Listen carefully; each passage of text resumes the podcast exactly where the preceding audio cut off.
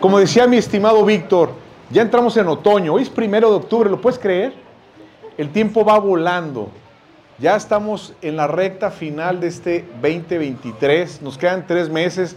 Yo todavía saboreo el pavo del año pasado y digo, a ver, ya, ya faltan tres meses para terminar, ¿sí? Este, este año, el último trimestre.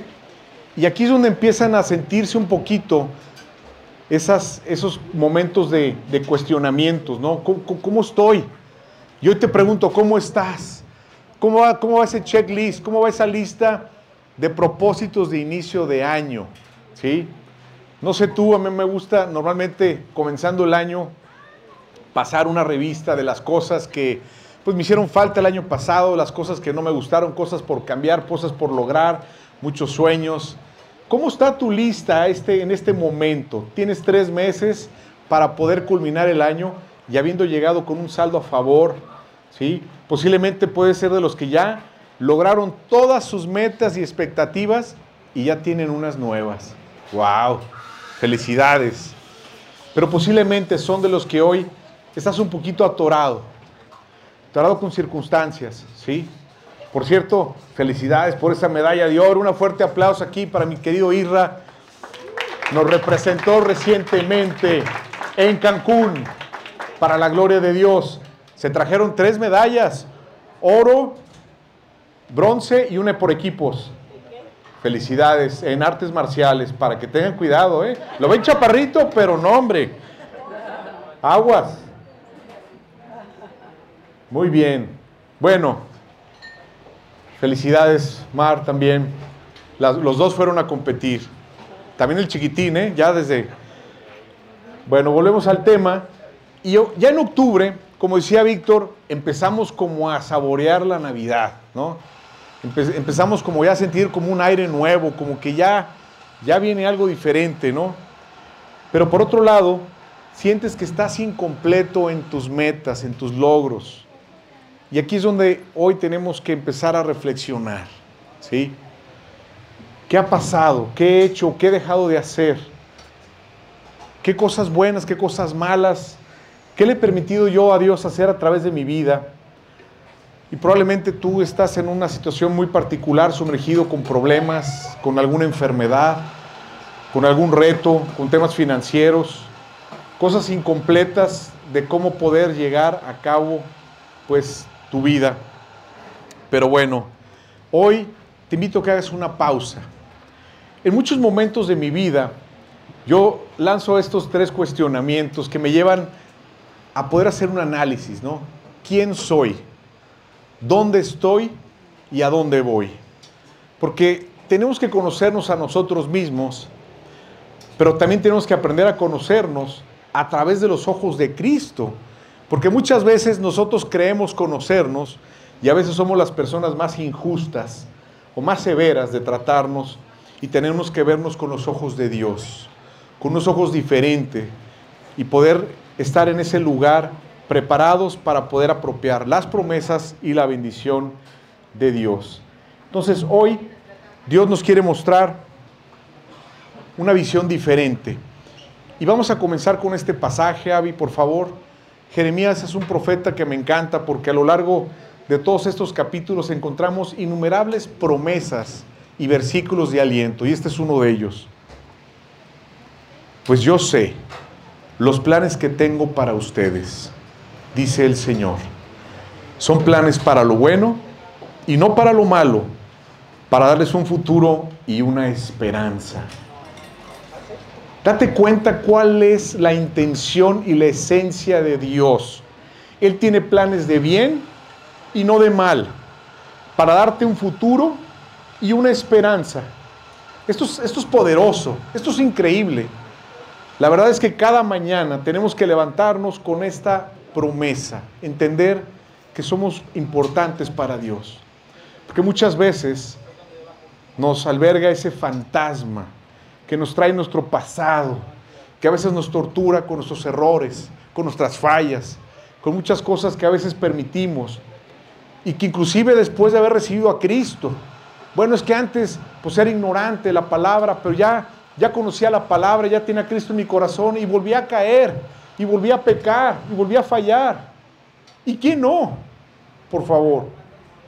Entonces, tenemos que vernos también con los ojos de Dios, bajo un cristal de amor, de misericordia, de ese Dios de la segunda oportunidad. Yo no estaría aquí predicándoles hoy al frente si no creyera esto, porque he caído, he fallado, he flaqueado, me he equivocado muchas veces, pero Dios me ha levantado y creo en un Dios de amor y de misericordia. Y eso es lo que me tiene aquí al frente, sintiéndome merecedor, no por lo que soy, sino por lo que Cristo hizo en mí.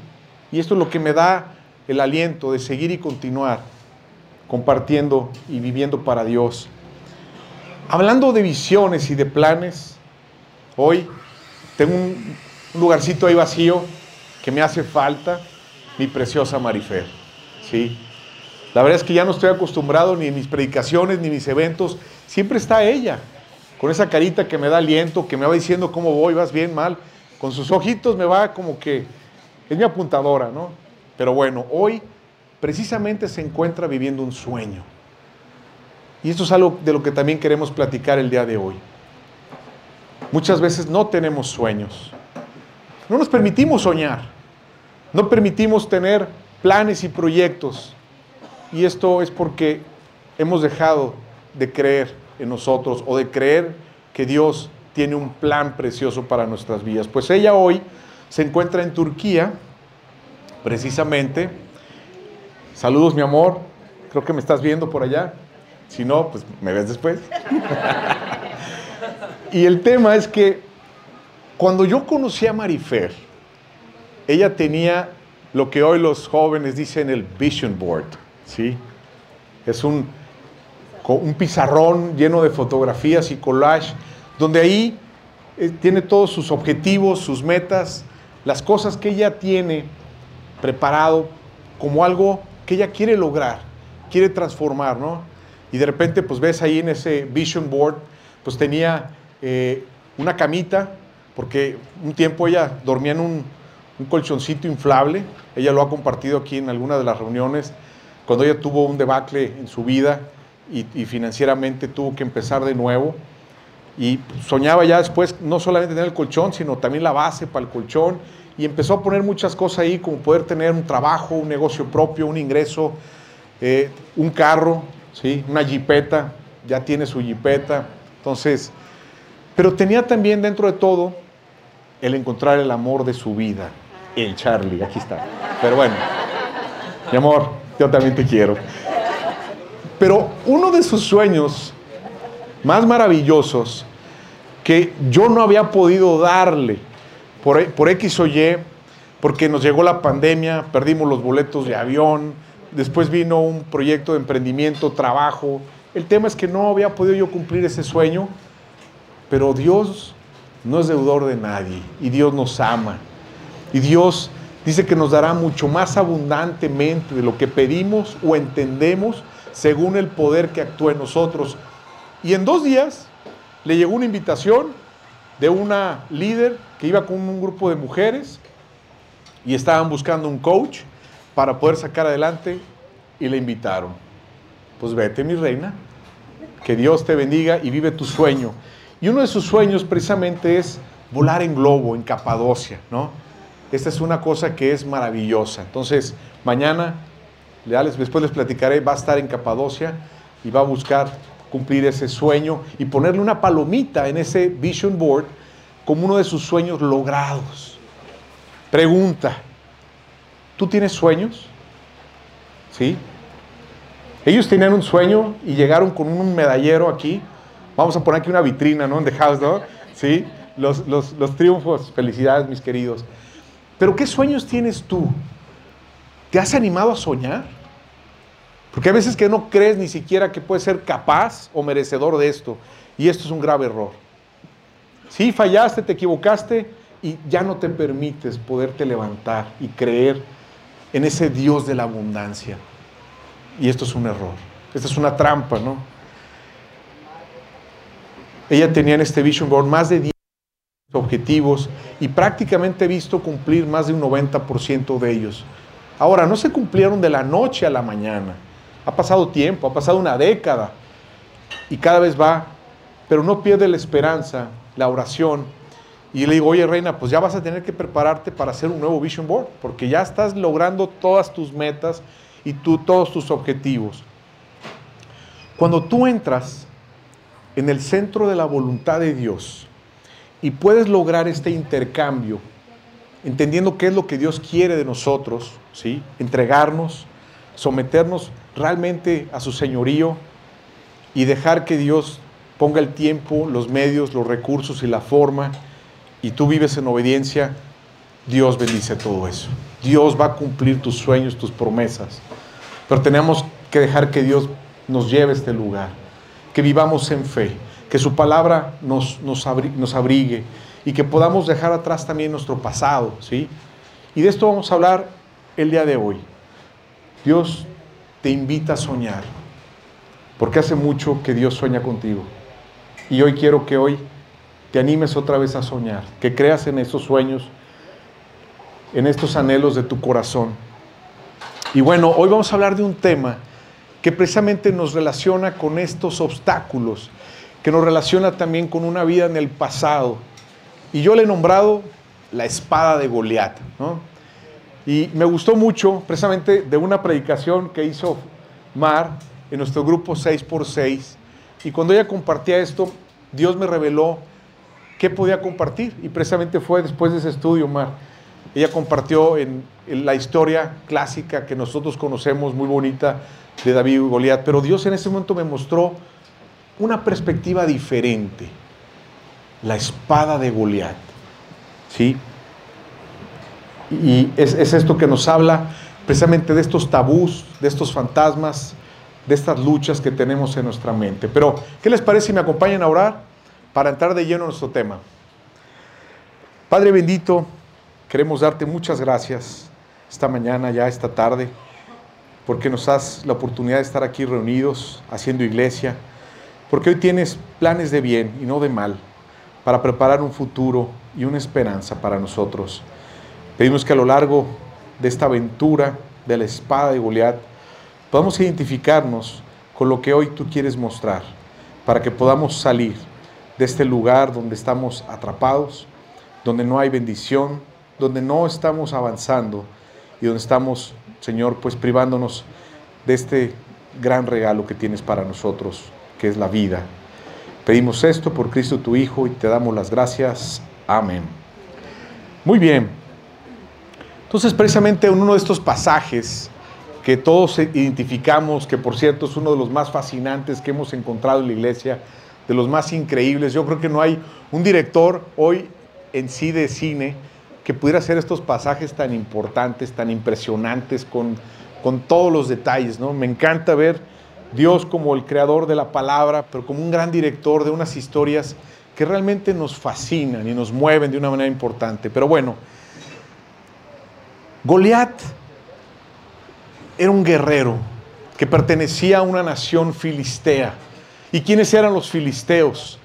Un pueblo pagano, un pueblo idólatra, un pueblo enemigo del pueblo de Dios, que además eran tiranos, crueles y continuamente fueron un azote para el pueblo escogido de Dios, para el pueblo de Israel. Pero tenían, entre otras cosas, ellos una tecnología y ellos eran los que dominaban precisamente la industria de todo lo que eran los instrumentos hechos a base de metal, de acero, ¿sí?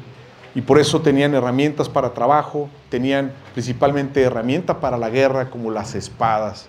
Y por eso la espada de Goliat era una espada que si pesaba prácticamente 6 kilos o más, estaba hecho con el mejor acero era la mejor tecnología que pudiera existir en, aquel entonces, pero claro, provenía de un, de un pueblo pagano, idólatra, enemigo del pueblo de Dios, una espada que había derramado mucha sangre inocente, que, había usado, que se había usado por malos propósitos, con malas ideas, y que había sido realmente algo desgarrador inclusive para el pueblo de Dios.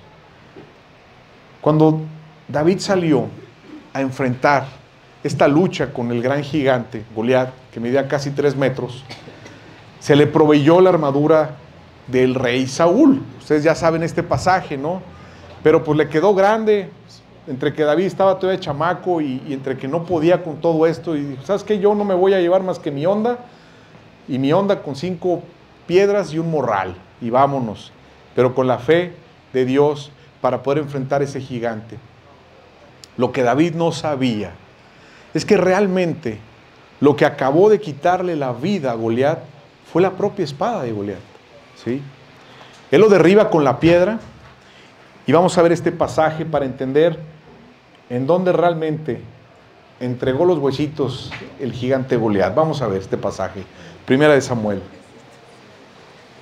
Luego corrió a donde estaba el filisteo, le quitó la espada, la desenvainó y lo remantó con ella y le cortó su cabeza. Cuando los filisteos vieron que su héroe había muerto, salieron corriendo.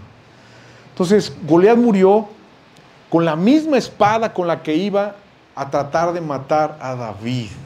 ¿Sí? Y esto tiene una analogía poderosa para nosotros el día de hoy. Eso significa que muchas veces esas cosas que nos están perturbando, que nos están robando la paz, que nos están atacando, esas herramientas que muchas veces el enemigo usa en nuestra contra, son herramientas que Dios hoy va a comenzar a usar, si tú le permites, a favor de ti.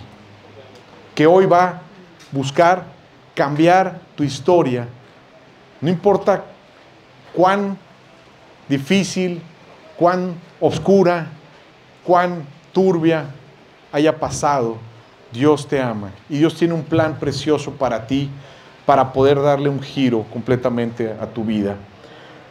El enemigo murió con su propia espada. Y esta misma espada, nuevamente, después de haber, haber, haberla usado para matar a Goliat, se la vuelve a encontrar en el futuro. ¿Sí?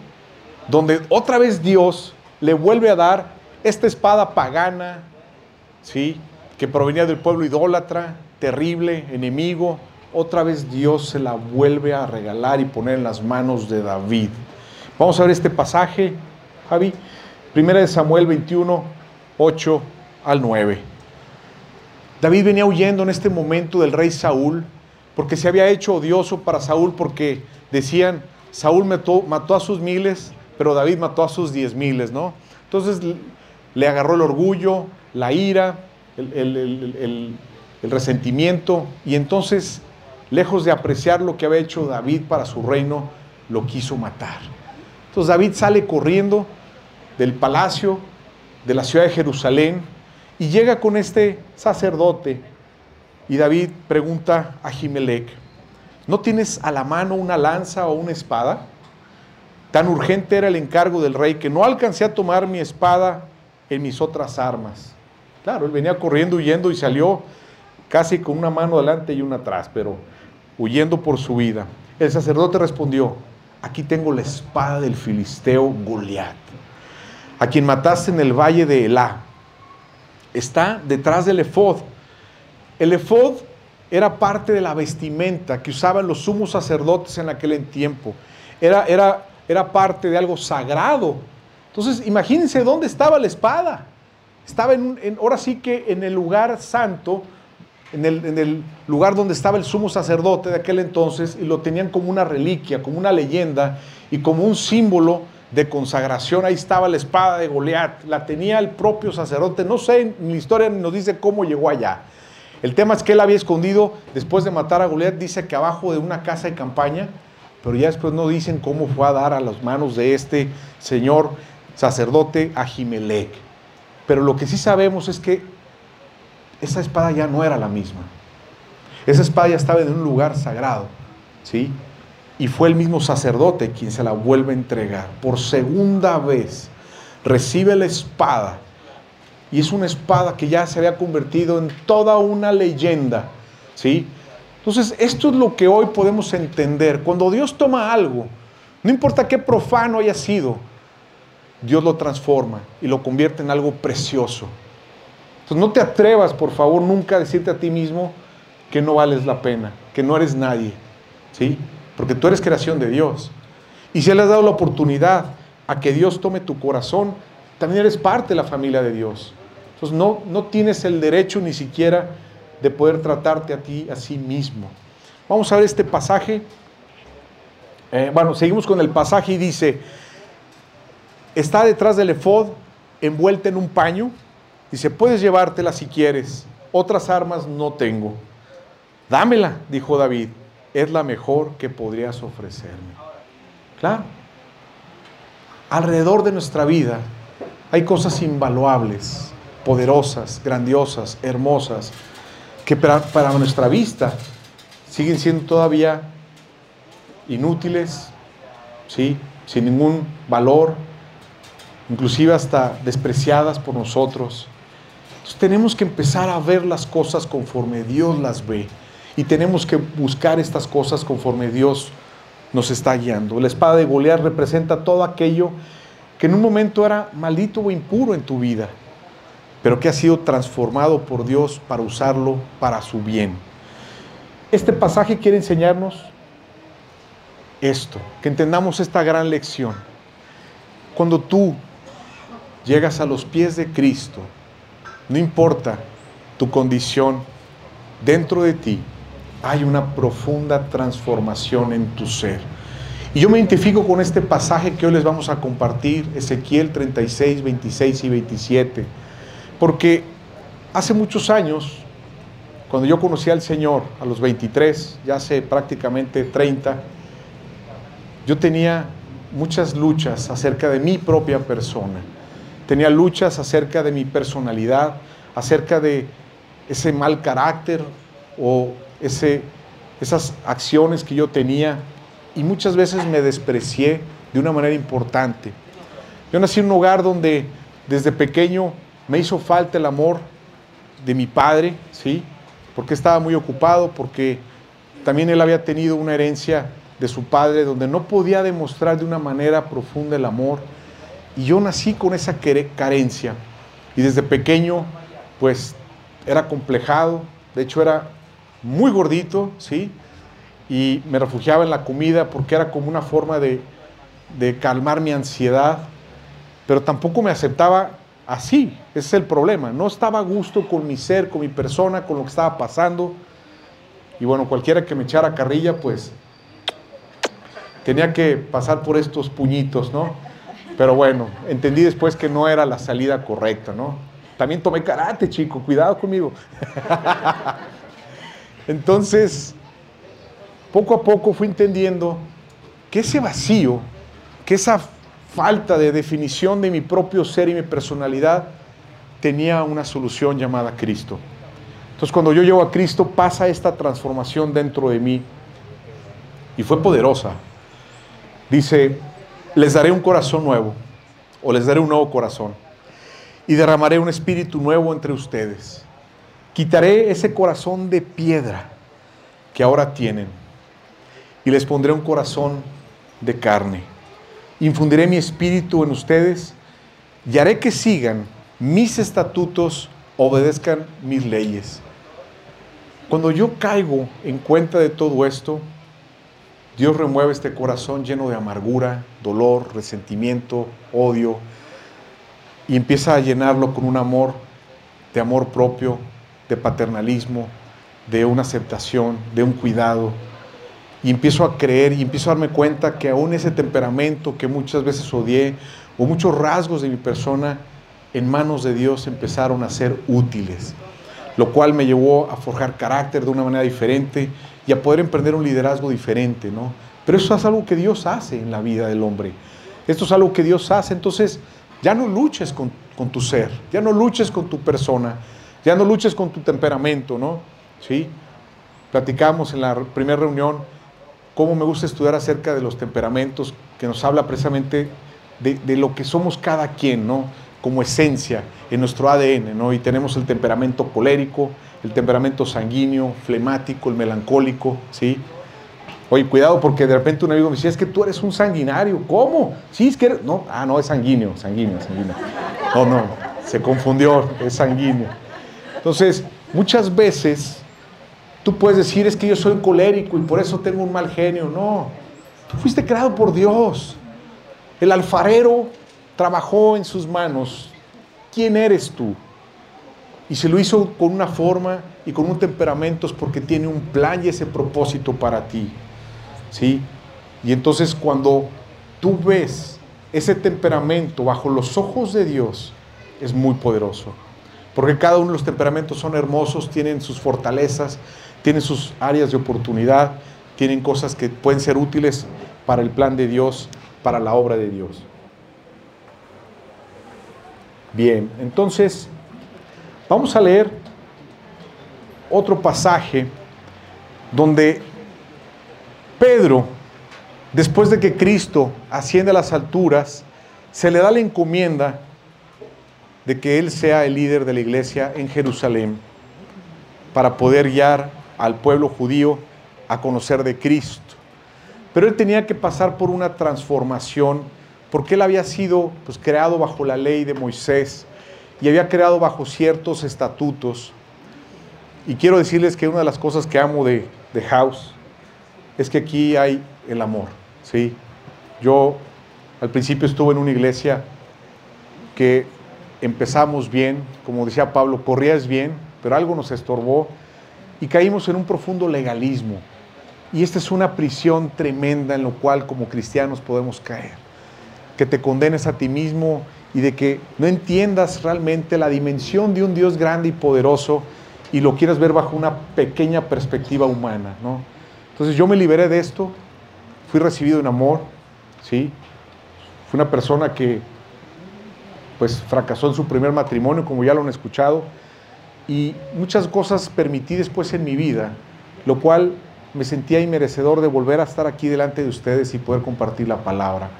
Pero cuando entiendo el amor de Dios una vez más, entendí que había un proceso en mi vida donde tenía que conocer el poder y su gracia, que ya lo entendía, pero me faltaban dos elementos muy importantes, el amor y la misericordia. Hoy entiendo el amor y la misericordia. Y este amor y misericordia me lleva a entender a mi prójimo. Porque si Dios me ha perdonado, después de muchas cosas que yo he hecho y estoy aquí al frente, es porque es un Dios de amor, un Dios de misericordia. Todos somos bienvenidos a esta casa y a la casa de Dios.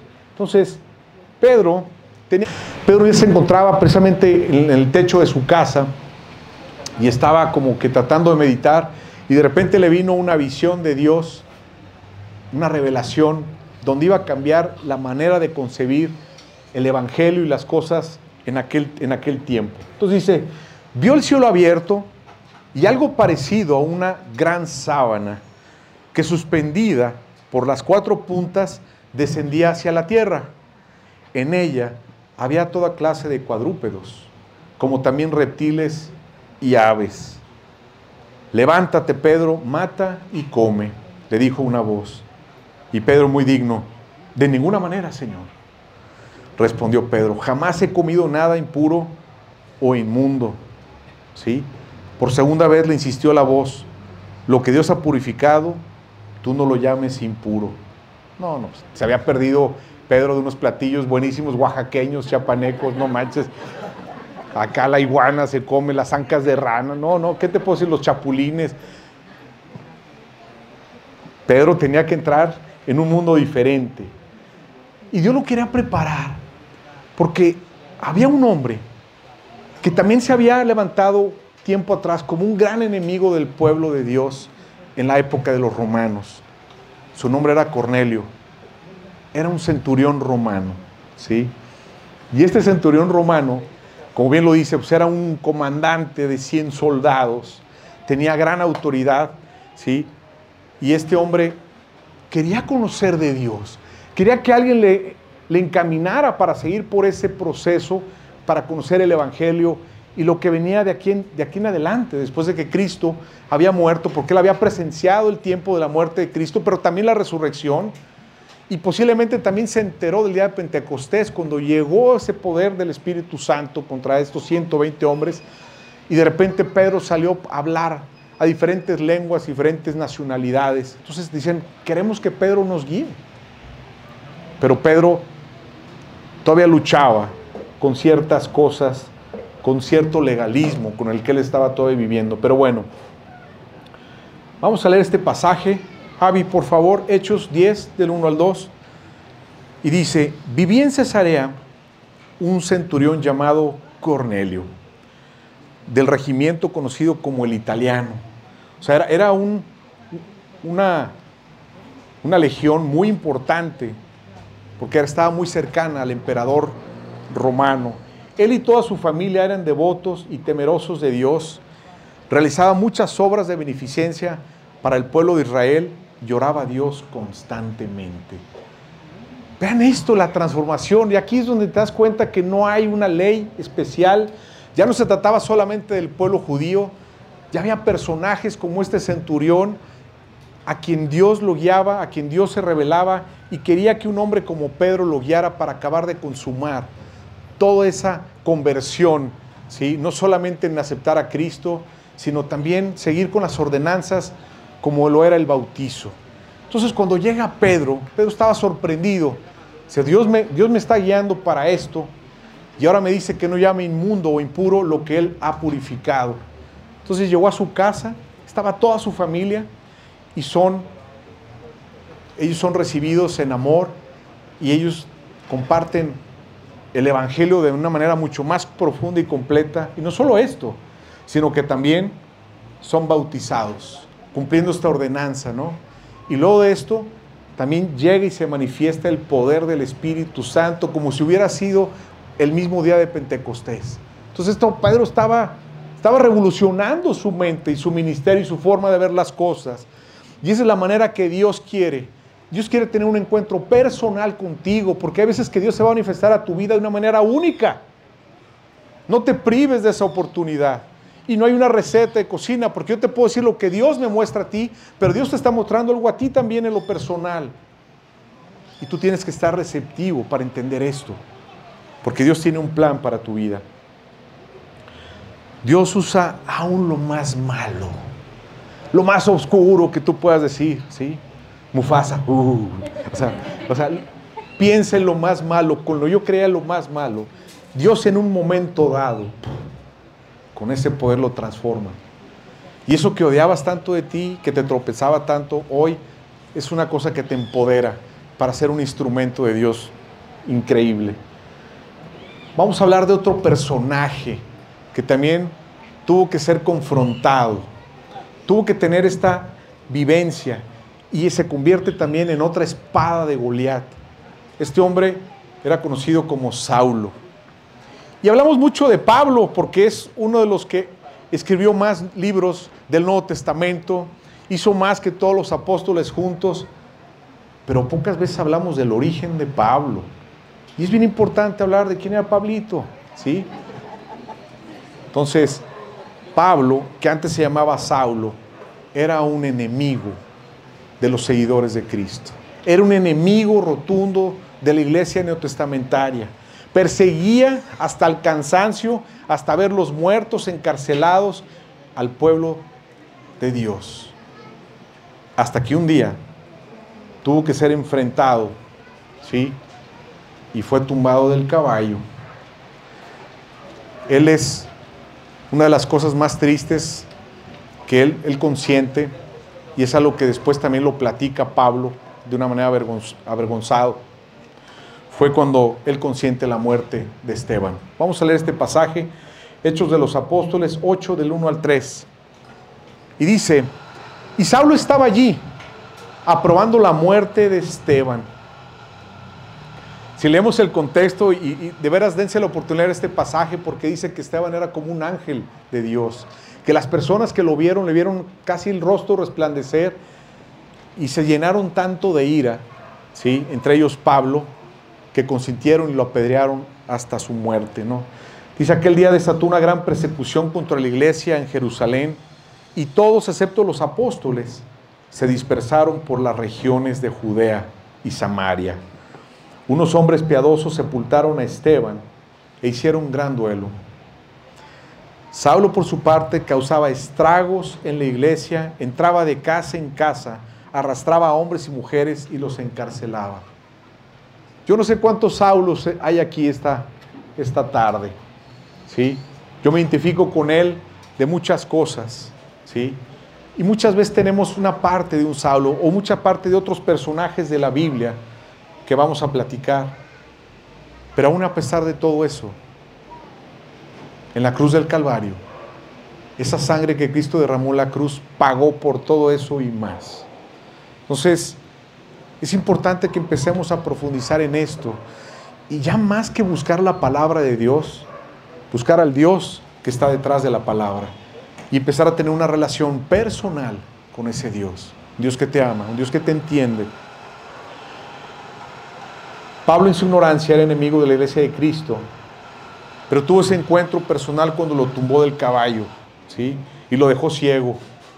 Y ya después tuvo que ser llevado de la mano para que después otro hombre llamado Gamaliel pudiera enseñarle de manera correcta, ¿sí? La palabra. ¿No estoy diciendo herejías, pastor? No, ok. Entonces, Pablo es cuando se convierte de Saulo a Pablo y Dios le cambia su corazón, Dios le cambia su propósito. Y llegó, siguió siendo muy intenso, siguió teniendo el mismo temperamento, la misma determinación, la misma osadía, pero con una perspectiva diferente. Entonces Dios quiere usar lo que tú eres, pero con una visión diferente, para un propósito diferente, para la gloria de Dios. Y tenemos este pasaje que nos dice, así que si alguno se limpia de estas cosas, será instrumento para honra, santificado, útil al Señor y dispuesto para toda buena obra. Me encanta este pasaje. Precisamente es el discípulo de Pablo, Timoteo. Es una carta de Pablo a su discípulo Timoteo diciéndole que él también podía servir a Dios, ser un instrumento. Y bueno, ¿qué, me dicen de María Magdalena? Aquí hay muchas mujeres el día de hoy. Pues bueno, yo creo que no hay ninguna como María Magdalena que tenía, tiene siete demonios. Dice la Biblia que se le expulsaron siete demonios. Yo hay veces con un demonio solo no me aguanto. Imagínate con siete demonios, ¿qué será María Magdalena? No conocemos a detalle, se hablan de muchas cosas los historiadores, pero hablamos de la vida nueva de María Magdalena. Fue la única persona, ¿sí? Además de María Madre, que estuvo el día de su crucifixión, ¿sí? y también el día de su muerte y el día de su resurrección. Y también estuvo el día de Pentecostés. Y además sirvió a los apóstoles de una manera importante, entregando su vida al Señor para siempre. Entonces, wow, bienvenidas Marías Magdalenas, no importa cuántos chamucos tengan, ¿sí? Vénganse. Entonces, Qué importante es entender esto. Hablando de Moisés, un líder también impresionante que liberó al pueblo de Dios de Egipto, de la esclavitud. Lideró al pueblo por el desierto para llegar a conquistar la tierra prometida. Pero Moisés también tiene su pasado. Moisés en un arrebato de ira, ¿sí? no se contuvo y mató a sangre fría a un egipcio, queriéndose levantar como el salvador del pueblo de Dios. Y el pueblo de Dios lo rechazó por ese acto, pues claro, Dios no le estaba pidiendo eso. Y entonces tuvo que huir de Egipto por temor del faraón a quitarle la vida. Entonces, Moisés fue un homicida. Punto. Pero que Dios trajo y en un momento transformó poderosamente para un propósito, hizo unas maravillas y unos milagros espectaculares, ¿sí? Y además fue el líder que llevó al pueblo de Dios a la tierra prometida. Entonces, podemos redondar y hablar de muchos personajes de estos, y quiero hablarte de la genealogía de Jesucristo. Con tiempo, date la oportunidad de leer el primer capítulo de Mateo. Y yo les voy a decir honestamente, la primera vez que leí capítulo primero dije, ay, pues habla de Salmón, de Juan, de otros personajes que no saben ni quiénes eran y todos, wow, es la Liga de la Justicia, ¿no? Puros superhombres, padrísimos. Dice, son personas como increíbles, con pedigrí y, apellido y no sé qué. No, hombre, dentro de la genealogía de Jesucristo encuentras personajes como una prostituta, Raab, ¿sí? Que fue después la mamá de vos y de vos, no, de vos Sí, la mamá del que se casa con Ruth y de ahí viene Isaí, después viene el rey David. Dice, a ver, a ver, espérame. Dentro de la genealogía de Jesucristo, ¿hay este tipo de personajes? Sí. Lo que pasa es que todos somos pecadores. No hay ni uno que se salve, pues. Lo que pasa es que unos lo manifiestan de una manera y otros de otra manera, pero somos todos, ¿sí? Pecadores. Lo dijo Jesucristo, no hay justo ni aún uno. Entonces, bueno, para empezar ya todos somos iguales ante los ojos de Dios en ese sentido. Y Cristo murió por todos en la cruz. Entonces la genealogía está estructurada por personas que muchas veces ante nuestra sociedad pudiéramos sorprendernos. Ah, una prostituta. Y luego vamos a la genealogía de dónde viene este, el, el hombre más sabio, Salomón. Viene precisamente de una madre que tiempo atrás, junto con David, se pusieron de acuerdo para adulterar, ¿sí? Y también mandar a la guerra sin fusil a Urias para que muriera en medio de la batalla. Betsabé es la mamá de Salomón, que es parte de la genealogía de Jesucristo. Pues sí. Pero como Dios en un momento muere el primer hijo de esa unión, ¿sí? Adúltera, de parte de David y de parte de Betsabé. Murió ese fruto. Pero ya después, ya no estaba Urias, ya había muerto de una manera injusta, pero ya había muerto. Y Dios le da la oportunidad a ese matrimonio de restaurar su vida. Y poder tener el fruto de amor llamado Salomón, y por ahí viene la genealogía de Jesucristo. Yo cuando veo eso me vuela la, la cabeza. Ahí veo un Dios de amor y de misericordia, no al, encasilladamente que yo pudiera tener. Yo hubiera escogido a Abigail, ¿sí? una mujer diferente que la podemos ver ahí en los pasajes, noble, sumisa, linda, ¿sí? no la hace de jamón, no es cierto, no. Pero no fue así, escogió a Betsabé. ¿Por qué? Porque hacía Dios tenía un plan para él. Entonces no podemos descartar a nadie. Ni tú tienes el derecho a descartarte a ti mismo, de convertirte en una obra preciosa para Dios. Porque no tienes ni el derecho, porque ya no nos pertenecemos. Y bien, vamos a pedirle a los músicos que se acerquen, por favor. Y voy a compartirles este pasaje de 2 de Corintios 5:17. Y él nos dice en este pasaje de Pablo, de modo que si alguno está en Cristo, nueva criatura es las cosas viejas pasaron y aquí todas son hechas nuevas.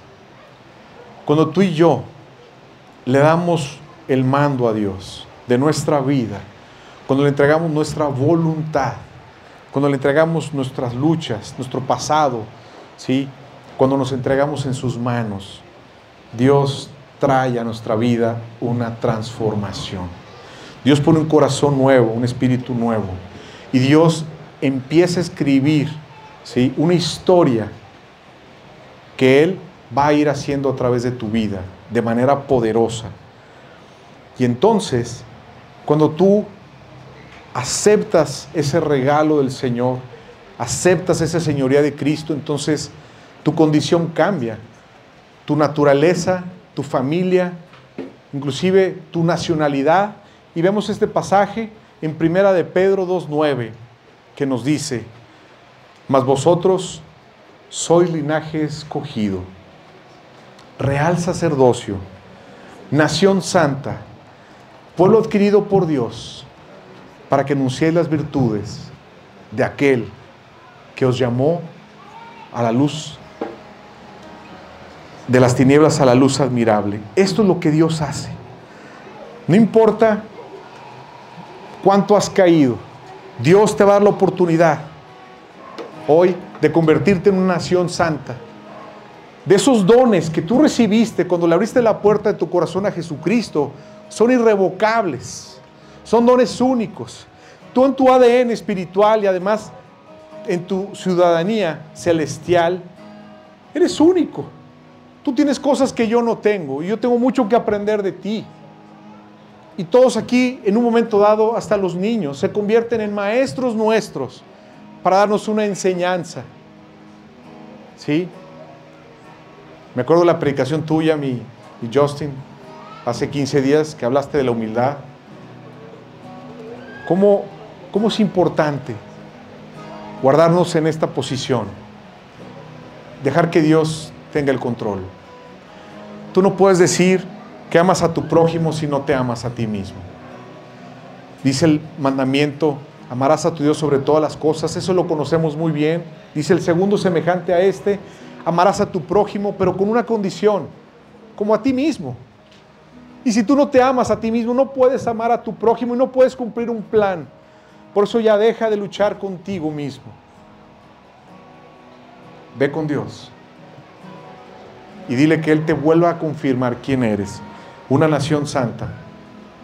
Ese real sacerdocio, ese pueblo escogido para un propósito, para que anuncies las virtudes de aquel que te llamó de las tinieblas a la luz admirable. Hoy tenemos que salir con sueños. Y hay sueños personales como el de mi preciosa Marifer, que Dios quiere gozarse contigo.